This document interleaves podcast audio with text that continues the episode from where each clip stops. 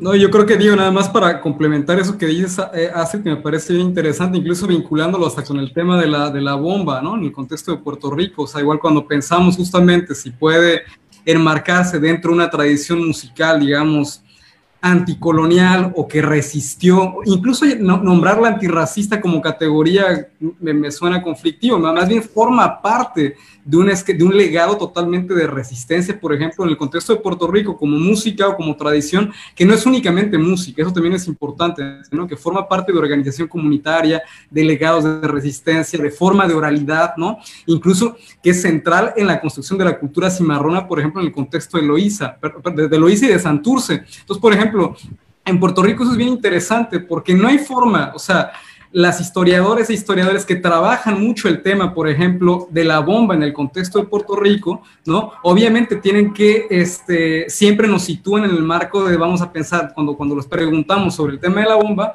pues obviamente históricamente puede ser... Eh, Loíza y Santurce, ¿no? Como tal.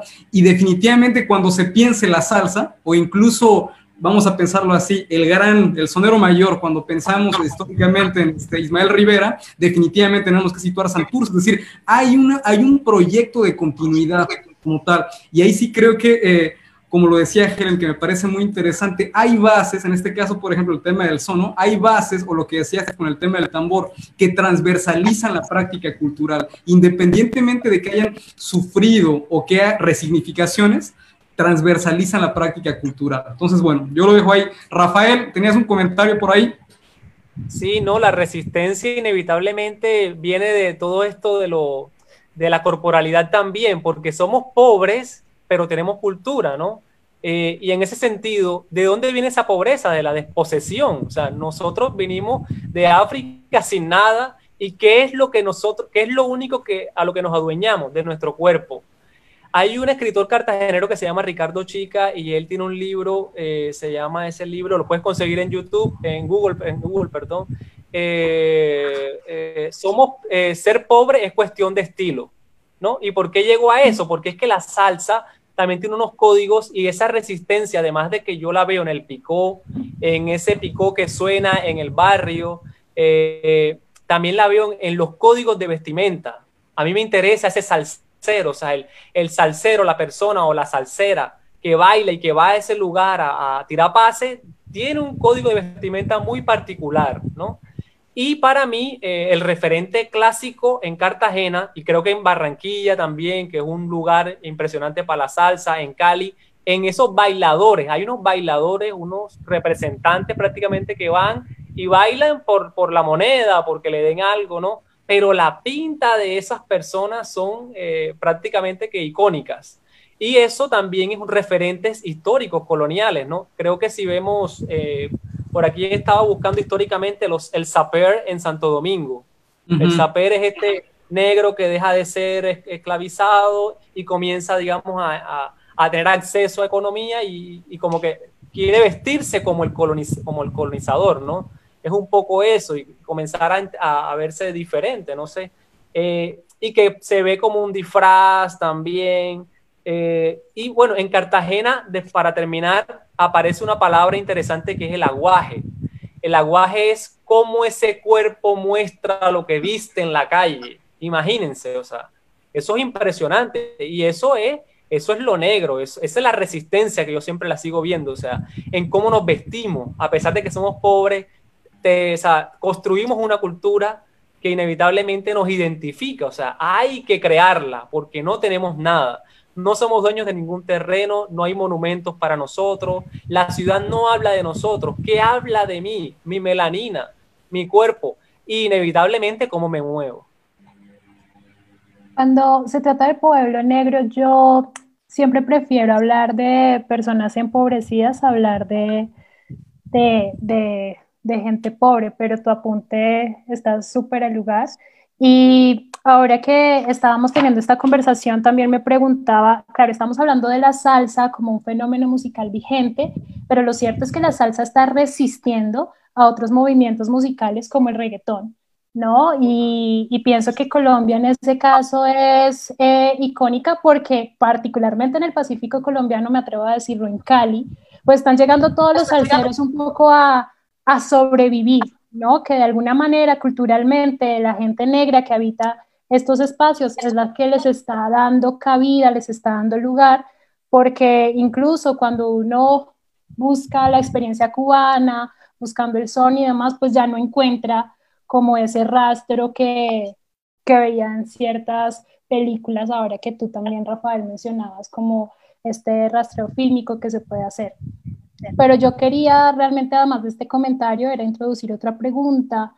Em, y es justamente cómo se puede vincular la salsa con esas formas de organización comunitaria y prácticas de ancestralidad cultural que dan forma a las identidades afrodiaspóricas, no digamos ahora solo del Caribe, sino también eh, del Pacífico y del Pacífico colombiano en este caso. Y creo que es una pregunta que sirve para todos y todas las que estamos en este espacio, porque de alguna manera pues eh, tenemos eh, estos procesos locales, hay una conciencia de territorio que creo que, que, nos dan una perspectiva diferente. Entonces, eso, díganme cómo, cómo, cómo la salsa como movimiento que resiste eh, dentro de los géneros musicales también se vincula a lo local, a lo comunitario.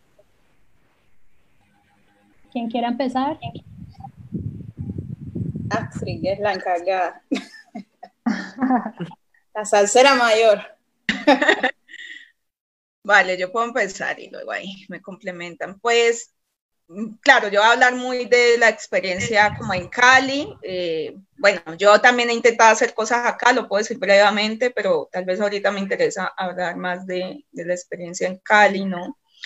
Eh, que tal vez seguramente será muy parecida a la Cartagena, ya de hecho Rafael mencionó cosas que a mí me hacen un montón de sentido. En Cali creo que le hemos llamado esta cuestión del pico, pero eh, digamos nosotros, o, como yo lo comencé a conocer, fue más como unos encuentros de melómanos, melómanos y coleccionistas, ¿no? Eh, que digamos se reunían como en parques de barrios populares, ¿no? o como sitios emblemáticos donde la gente, digamos, puede confluir en la ciudad eh, y allí se, llena, se llevaba justamente este sistema de sonido y la gente llevaba principalmente sus viniles, ¿no?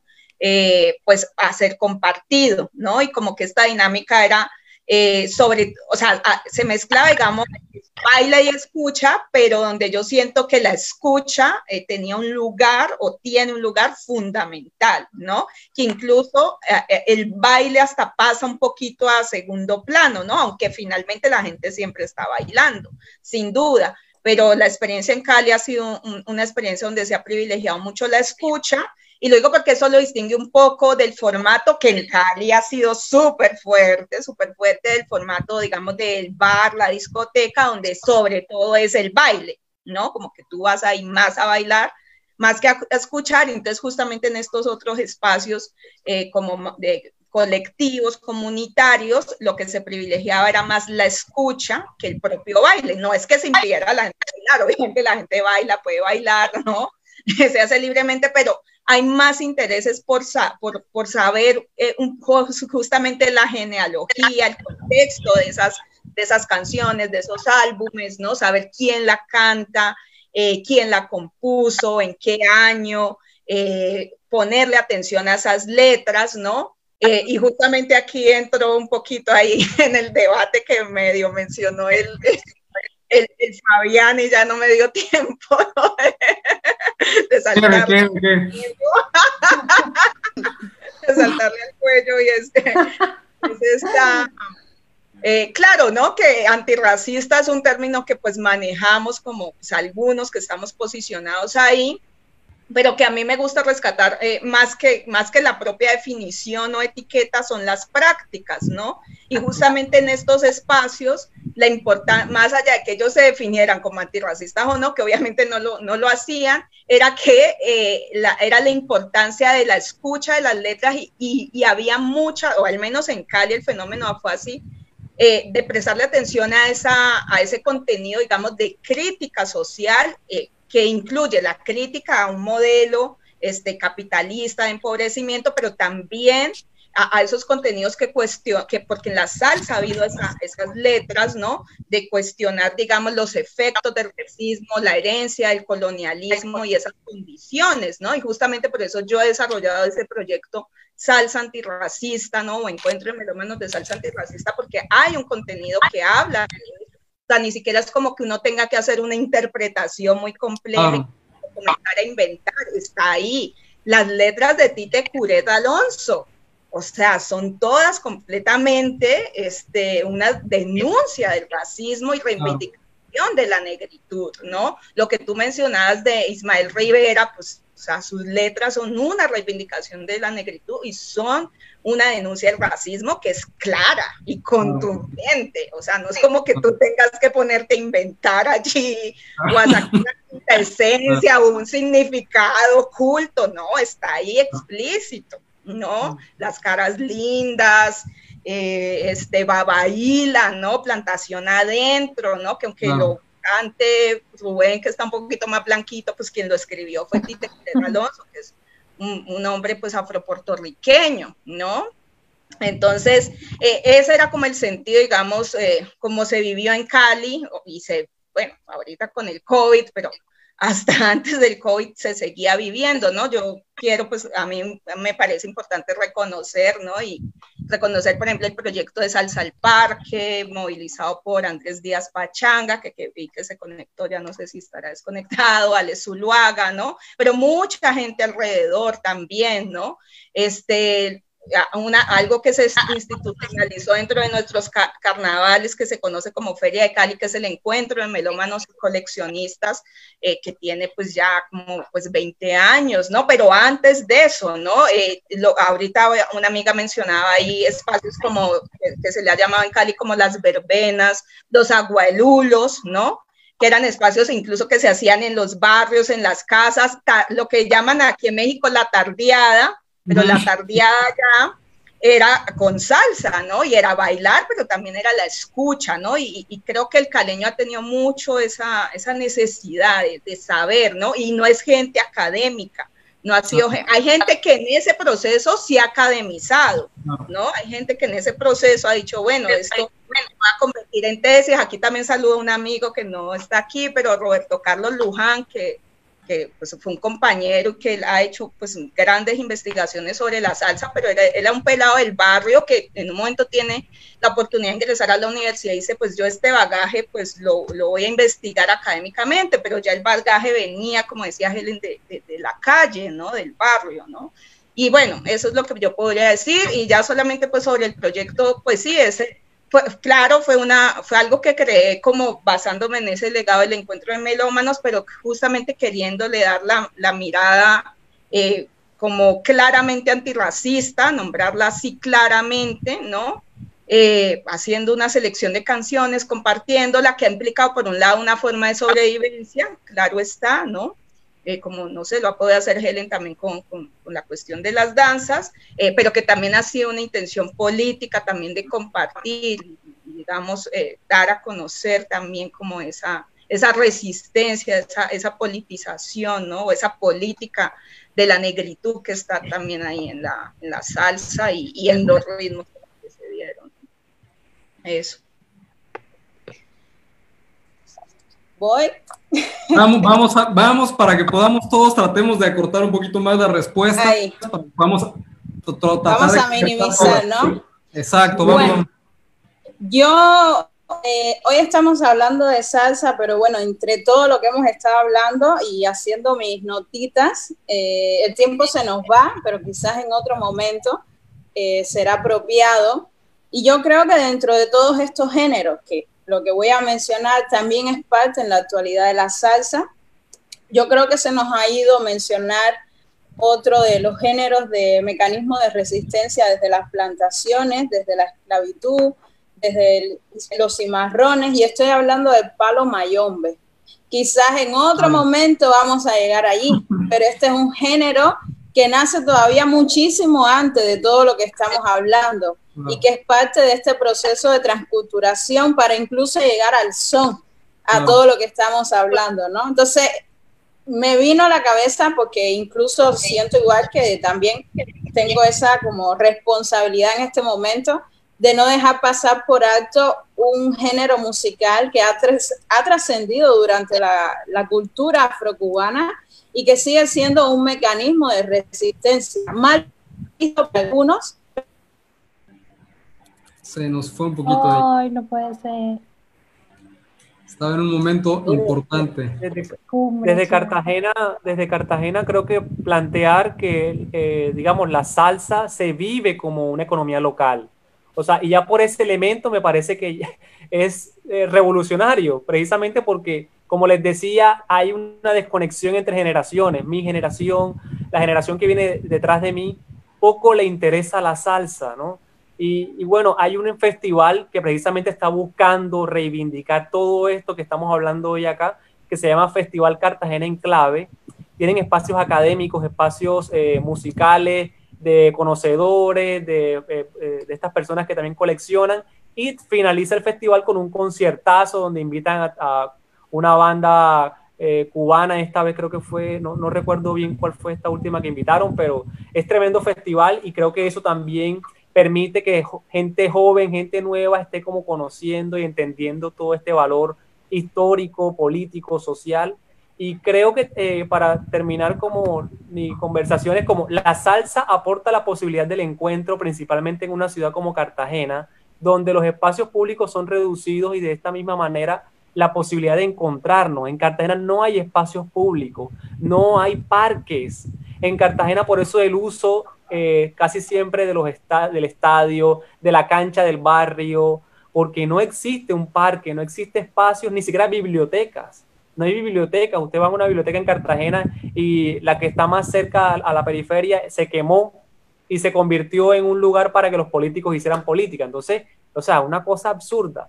Y termino, la vida, en la vida comunitaria es, en la vida comunitaria es una música eh, que aporta a preservar ciertos valores de la colectividad. Aprender a bailar salsa es casi que una herencia familiar. Y termino con eso de la desposesión. Somos pobres, pero tenemos cultura.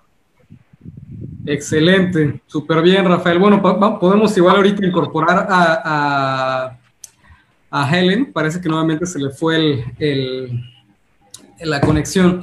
Bueno, para ir cerrando, Rafael, eh, Astrid, dos preguntitas más, igual, ¿no? Igual pueden ser, este, pueden ayudarnos también a, sobre todo a pensar dos cosas, ¿no? Yo creo que la, primera, concretamente en esta pregunta, ¿no? Es como que justamente esto que, que, decía Astrid, que me parece interesante, ¿no? Lo que, lo que metimos como que al debate o a la conversación, ¿no? Es decir, como yo creo que exactamente hay legados coloniales, legados de resistencia, culturas históricamente de resistencia, y creo que justamente como parte de la, del, tránsito ¿no? en el tiempo, hay culturas de resistencia que se narran como resistencia, ¿no? Como tal, lo que las creamos narraciones de resistencia, ¿no? En ese sentido, ¿Qué lugar, digamos, en este marco de, las narrativas anticoloniales, digamos, ocupa formalmente la salsa como una nueva apuesta cultural? O sea, por ejemplo, creo que en el, eh, en el contexto de, de Colombia, en el contexto de Puerto Rico, incluso en el contexto de Dominicana, definitivamente en el contexto de Cuba, hay una apropiación de la salsa por la gente joven, me refiero, bastante orgánica, pero en el contexto de Latinoamérica, ¿no? Este, podríamos decir que es menor, me refiero, parece como cada vez más una, una cultura que empieza a, a, perder, digamos, como vigencia con el tiempo, ¿no? Aun cuando obviamente forma parte de la cotidianidad del barrio, ¿no?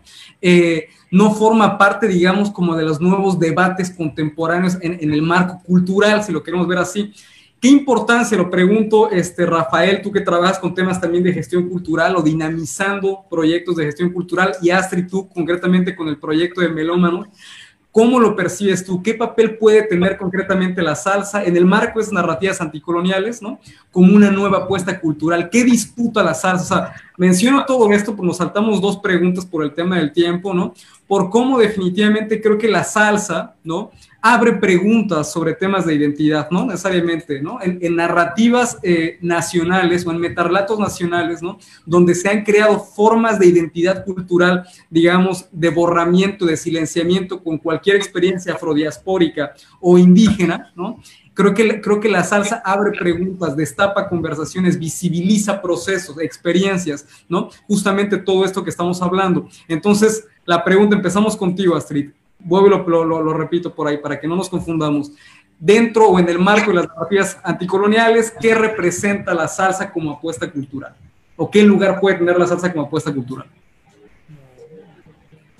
Ay, pues a ver, ¿cómo te respondo esto? Porque, o sea, yo sí creo que, que, que por un lado sí, la salsa es vista así como que una música de viejitos, ¿no? Y viejitas como yo. Nosotros como todos. Este, entonces sí, ¿no? Como que se va perdiendo, o sea, aunque en Cali, pues yo sí creo que seguramente de lugares en Latinoamérica es donde más, más, digamos, esto persiste, resiste y la gente joven, ¿no? Eh, pero pues yo creo que, pues para mí, claro, o sea, yo te lo voy a decir mucho como desde donde yo lo asumo, pues a mí sí me parece que la salsa tiene ahí mucho que disputar, ¿no? Este, eh, digamos como narrativa anticolonial, como narrativa antirracista, ¿no?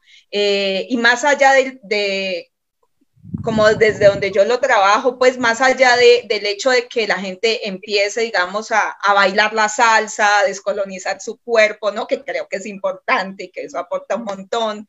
Eh, o más allá del propio proyecto, digamos, de encuentro de humanos, que la gente vaya y escuche y hable. Por ejemplo, yo en mi lugar académico, pero que también mi lugar es académico político ¿no? Que es como lo que yo intento hacer.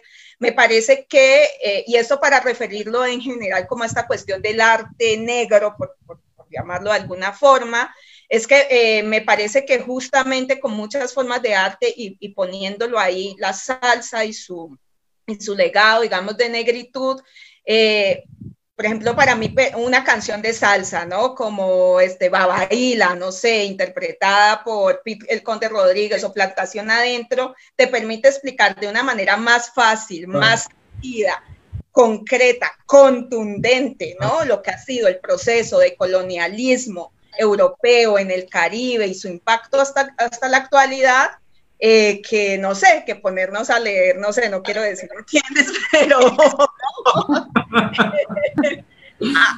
sobre todo narrativas blanqueadas de ese proceso, ¿no? Porque bueno, digamos que el era fanon es fundamental, leer, no sé, a, a, muchos decoloniales y anticoloniales, ¿no? Pero creo que justamente hasta ante esas narrativas blanqueadas, eh, tanto en la academia, pero en otras formas institucionales también, que tú te vayas sobre una letra de una canción de salsa que pareciera algo tan sencillo, pero es que, que lo que es, para mí es tan contundente como lo que ha escrito Fanon, como lo que puede escribir, no sé, una Aura Cumes, una Silvia Rivera, ¿no?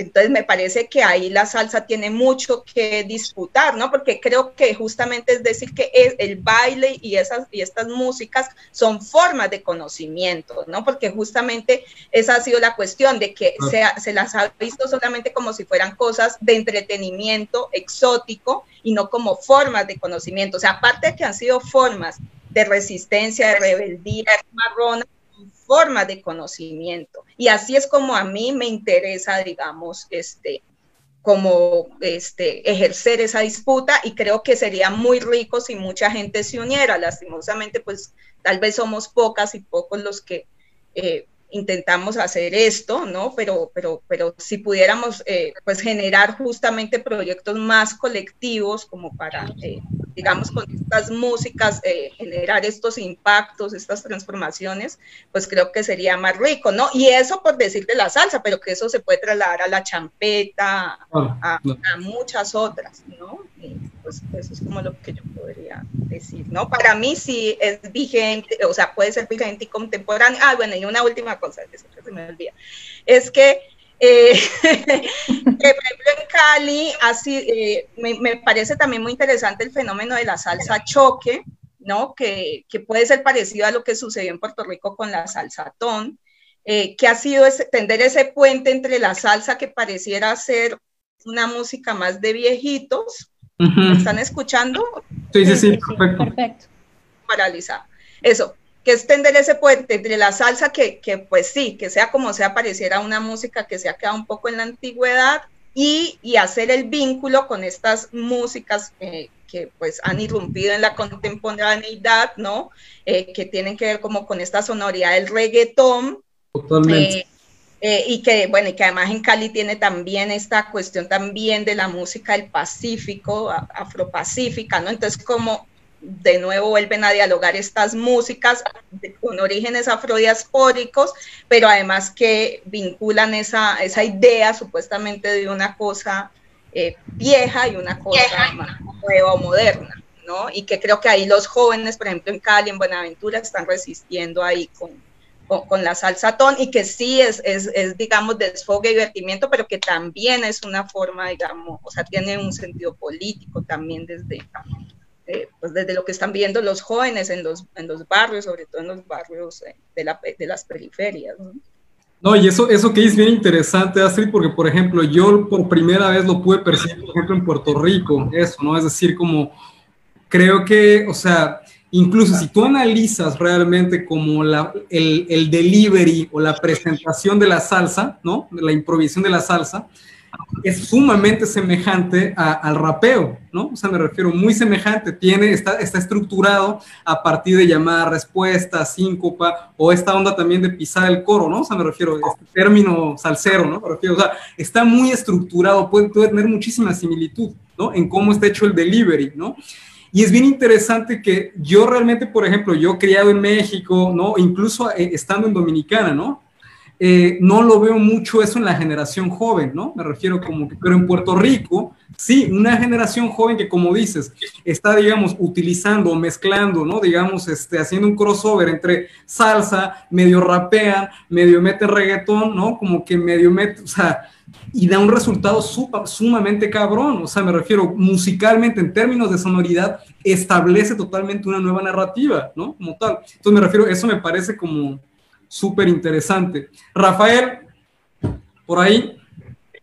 Bueno, sí, eh, no, iba a terminar con cine y es que inevitablemente habría que ver las películas que están haciendo hoy en Colombia eh, desde la salsa. Y lo digo porque en Cartagena todo lo que nos verticaliza en la ciudad es el turismo. Es una ciudad gentrificada, turistificada y empobrecida. Eh, y bueno, y se nos ha vendido el turismo como una manera de desarrollarnos, pero en desventaja siempre, ¿no? Entonces digo esto porque si uno ve Cali, uno ve, eh, escucha delirio, ¿no? Y delirio es toda una idea, me imagino que bastante eh, publicitaria, una manera como de mirar la salsa un poco blanqueada, ¿cierto? Donde no hay, eh, digamos, proyecciones políticas.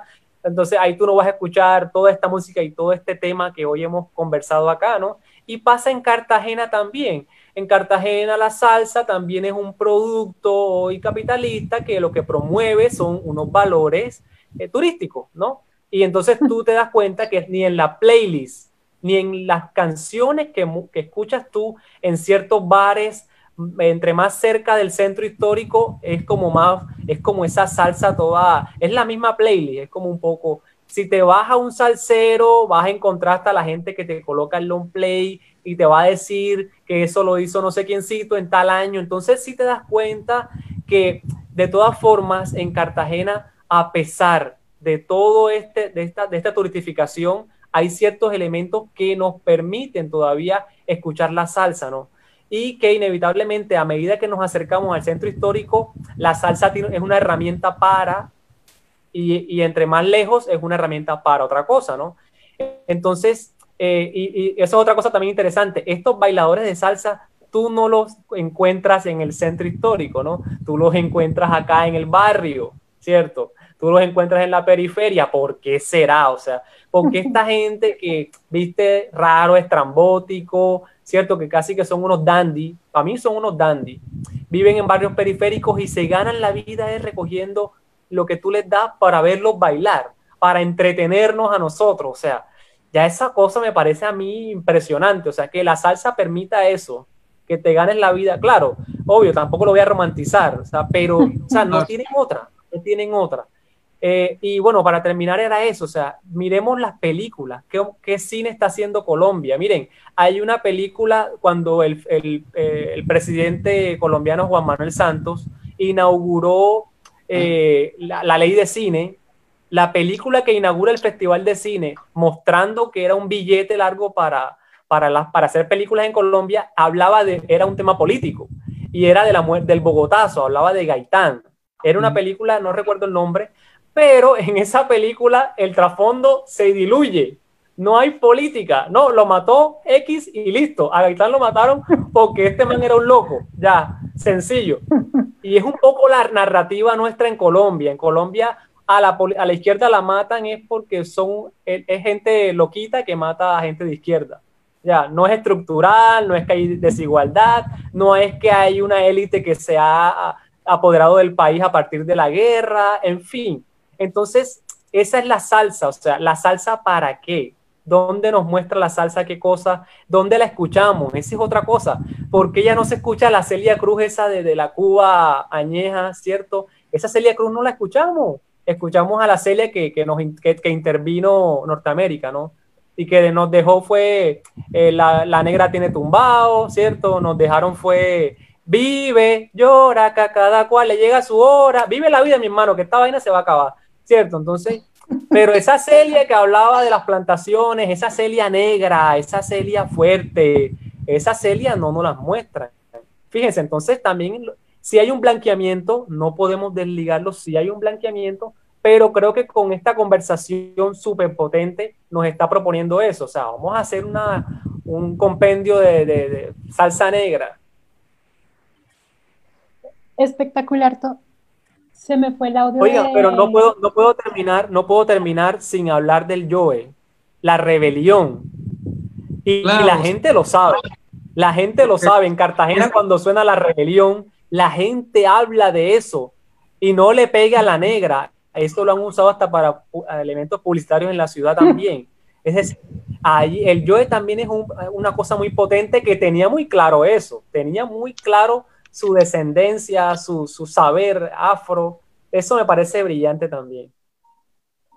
No, ahorita que les estaba escuchando y que Astrid justamente mencionaba el papel de la salsa choque, pensaba en que finalmente son letras aparentemente banales, pero que cargan un aguaje negro súper reconocible y que de alguna manera es la forma en que nuestra juventud eh, apropia esa herencia y la reinterpreta.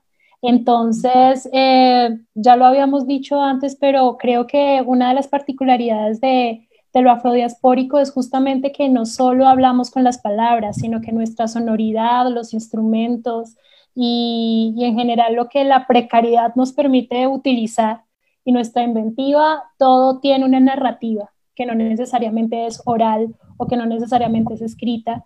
Y todo esto que ustedes dicen me parece pues súper potente. Entonces, básicamente, y ya para cerrar, quiero comenzar con Helen, es preguntar qué papel juega la salsa en la preservación de la cultura viva, comunitaria, en la construcción de una subjetividad política incluso, como una forma también de derecho al espacio público, de habitar el cuerpo. Creo que eh, Astrid y Rafael ya nos lo han comentado y es eh, una manera de conquistar aquello que nos ha sido históricamente negado. El espacio público siempre está en disputa para las personas racializadas y de alguna manera nuestras apuestas artísticas y culturales son una manera de, de hacer lo propio, ¿no? Entonces, esa es mi pregunta. ¿Qué papel juega la salsa en la preservación de, de la cultura viva, toda vez que la salsa, como ya dijimos, pues es un elemento que resiste por sí mismo. Bueno, eh, ya vieron, mi internet está hoy increíblemente especial. Tranquila. tranquila. sí, y como tenemos que ir resumiendo, yo creo que voy a empezar con el final, que no es el final, sino el comienzo, como digo en algunos de mis poemas. Y voy a utilizar una frase ya dicha por, por soneros, estamos hablando de los años 1910, 1930, y luego llegó a la posteridad de la cultura, y que dicen, esto lleva también a la salsa, el son es lo más sublime para el alma divertirse. Debería morir quien bueno no lo estime. Esto es una frase que en Cuba eh, lleva, yo soy Astrid, después te la paso. Esta, es una frase que digamos que es un himno muy fuerte para mantener de una manera muy rotunda y mágica lo que es el son y la salsa en Cuba.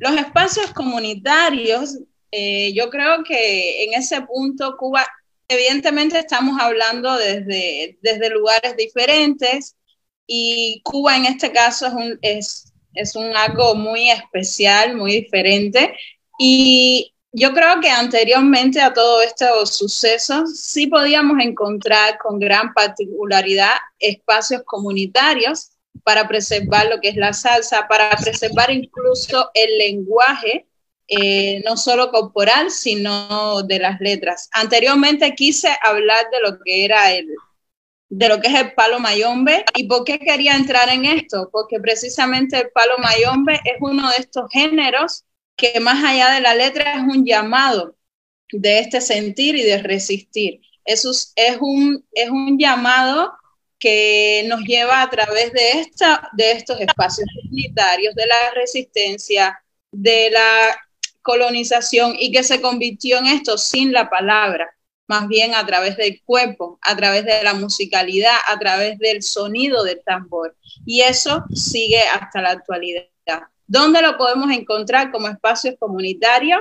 Realmente yo diría que en lo que le llamamos, eh, por ejemplo, los tambores, como decía anteriormente, los guiros y desafortunadamente en momentos específicos. Yo no creo que estamos teniendo en Cuba realmente muchos espacios para disfrutar de esto, como ustedes lo están mencionando. Y sin embargo, hay algo que no hemos mencionado, pero que sí me lleva a pensar en estos espacios y es lo que le llamamos rueda de casino, que también es parte de la salsa, aunque no lo hemos mencionado. Pero sin embargo, la rueda de casino tiende a ser un espacio donde reúne a muchas personas, precisamente porque está marcada por la necesidad de bailar en pareja. Y eso conlleva a que todo el que viene generalmente viene acompañado y va, va creciendo esta comunidad. Estos espacios realmente no son muchos, yo no creo, para ser Cuba, el lugar donde nace el son, yo creo que estamos falta de realmente muchísimos espacios para entender la salsa desde, este, desde estos puntos que estamos tocando. Y ahí eh, tendríamos que llegar entonces a lo más contemporáneo y que es el reggaetón cómo entonces sí el reggaetón está marcando con mucha fuerza estos espacios realmente comunitarios, ¿no? Y, está teniendo como un liderazgo muchísimo más fuerte dentro de la juventud y, digamos que también un gran porcentaje dentro de la población cubana. Entonces ha llegado como a sustituir eh, tristemente todos estos espacios de los que estamos hablando. Yo creo que esto es un problema generalizado en, en toda América. ¿eh? No vamos a hablar solamente de Cuba porque sí, el reggaetón está tomando una vanguardia increíble, ¿no? Y está sustituyendo muchísimo esto de lo que estamos hablando, de la resistencia y de todos estos espacios. Entonces, en conclusión, para no extenderme, porque sé que estamos ahí cortos, yo diría que sí, que estos espacios ya están más bien creados y que no están siendo como muy fluidos en cuanto a lo que es encontrar parques, por ejemplo, como los puedo encontrar, por ejemplo, aquí en México, lo cual me, me hace muy feliz de que sabemos que hay lugares donde... Se nos fue otra vez. Bueno. bueno. Eh, Astrid, entonces, y luego Rafael, ¿les parece? Ok, pues no sé, es que creo que ya lo dije todo en la pregunta No, bien, está bien. Es como dice la canción. No sé qué más podría agregar. No quiero repetirme. Este. Sí. Si quieres, vamos con Rafael. Rafael. sí. No, yo, yo terminaría con un documental hecho por productores colombianos y que habla de los picó. Eh, está en YouTube, eh, demora 57 minutos y se llama Picó el documental. P-I-C-O, como para entender yo creo que esa es la estrategia clave nuestra acá en el Caribe, o sea, en, Cartagena específicamente. El picó es el elemento, o sea, es el que nos educó. En el picó nos educamos, eh, escuchamos la música que hoy, que hoy nos identifica, eh, aprendimos a bailar en el picó, ¿cierto? Y el picó es una cosa que, que además nos trae la bulla. ¿Saben qué es la bulla, no? El escándalo. Y es también una manera como de apropiarnos un poco de, de esa libertad, prendo esa vaina a todo volumen y, que escuche todo el mundo. O sea, acá es, un, eso es complicado, tiene sus dificultades también, ¿no? Porque mis derechos llegan hasta, esa es la, la, clásica, ¿no? Mis derechos llegan hasta los derechos de los demás. No, pero entonces un pico sonando y yo tengo que estudiar, o sea, eso es complicado. Entonces, creo que habría que trabajarlo un poco mejor, pero el encuentro, lo que posibilita el picó, el encuentro, llegar allí, conocer nueva gente, bailar, ver mira, eh, las miradas también, esa política de las miradas que, que hoy ya no, no, no existe, no, no existe. Y bueno, y en una ciudad, como les digo, como Cartagena, que adolecemos de, de ciudad, no tenemos ciudad en la ciudad, no hay. Es tan grave lo que, lo que pasa en Cartagena que se están, hay proyectos de urbanísticos donde se están, por ejemplo, el lema de, un proyecto urbanístico cerca de aquí de la zona turística es la ciudad soñada. Imagínense, o sea, eh, ya ni siquiera esto es una ciudad porque como ya se la corrupción destruyó la ciudad, ahora hay que construir una diferente, ¿no? Y, y todo escapar hacia allá. Esa es un poco como la lógica. Entonces, por eso creo que, el picó es un elemento eh, multicultural además, porque el picó no solamente suena salsa, también suena el africano, también suena la champeta, ¿cierto? También suena un vallenato, ¿cierto? Porque el vallenato también es nuestro. Y, también permite ese, esa discusión, esa discusión entre los que, hombre, tú, tú no eres tan salsero, pero ven, porque aquí también ponen, a veces ponen vallenato. Eso también es un problema. En el Caribe es un problema también. No, sí, es un problema ser muy eh, eh, selectivo también. Una discoteca salsera tiene acá tiene su público, pero también es problemático porque en el Caribe, como hay tantas músicas, entonces es como difícil vender a veces. Entonces, pero bueno, a la final creo que terminaría yo con eso, el picó como elemento que centra la discusión.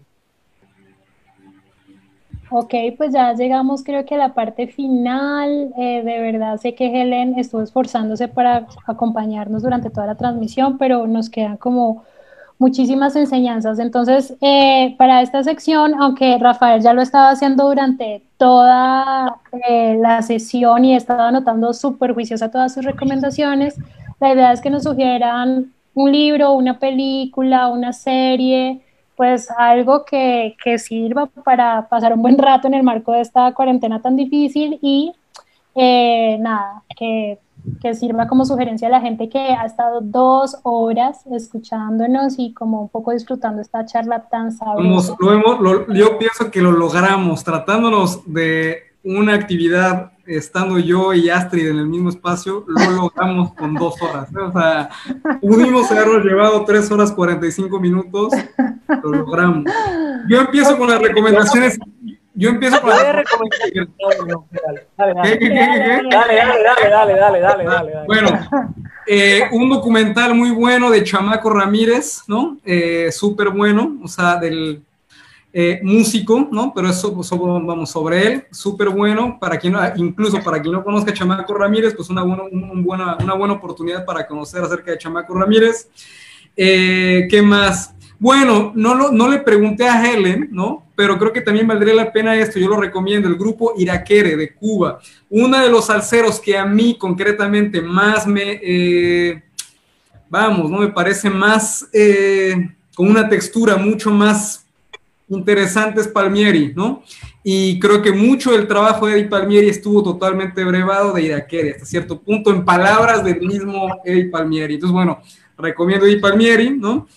Eh, y bueno, recomiendo también a alguien importante, saludos a la gente de Santurce también en Puerto Rico, el trabajo de Lester North, para quien no lo conozca, Lester North es un, eh, historiador de Santurce, ¿no? Concretamente de, Cangrejo Santurce. Y creo que es súper importante para abordar o para sistematizar justamente esta experiencia, no solamente sobre el tema de la, de la salsa, sino incluso sobre la cultura negra en el contexto de Puerto Rico, que transversaliza totalmente tanto la experiencia de la bomba como la experiencia de la salsa. Entonces, yo lo quedo ahí, creo que no me queda ningún otro. Bueno, y escuchar a Calle Luna, Calle Sol, yo con esa, con esa, con esa me retiro, ¿no?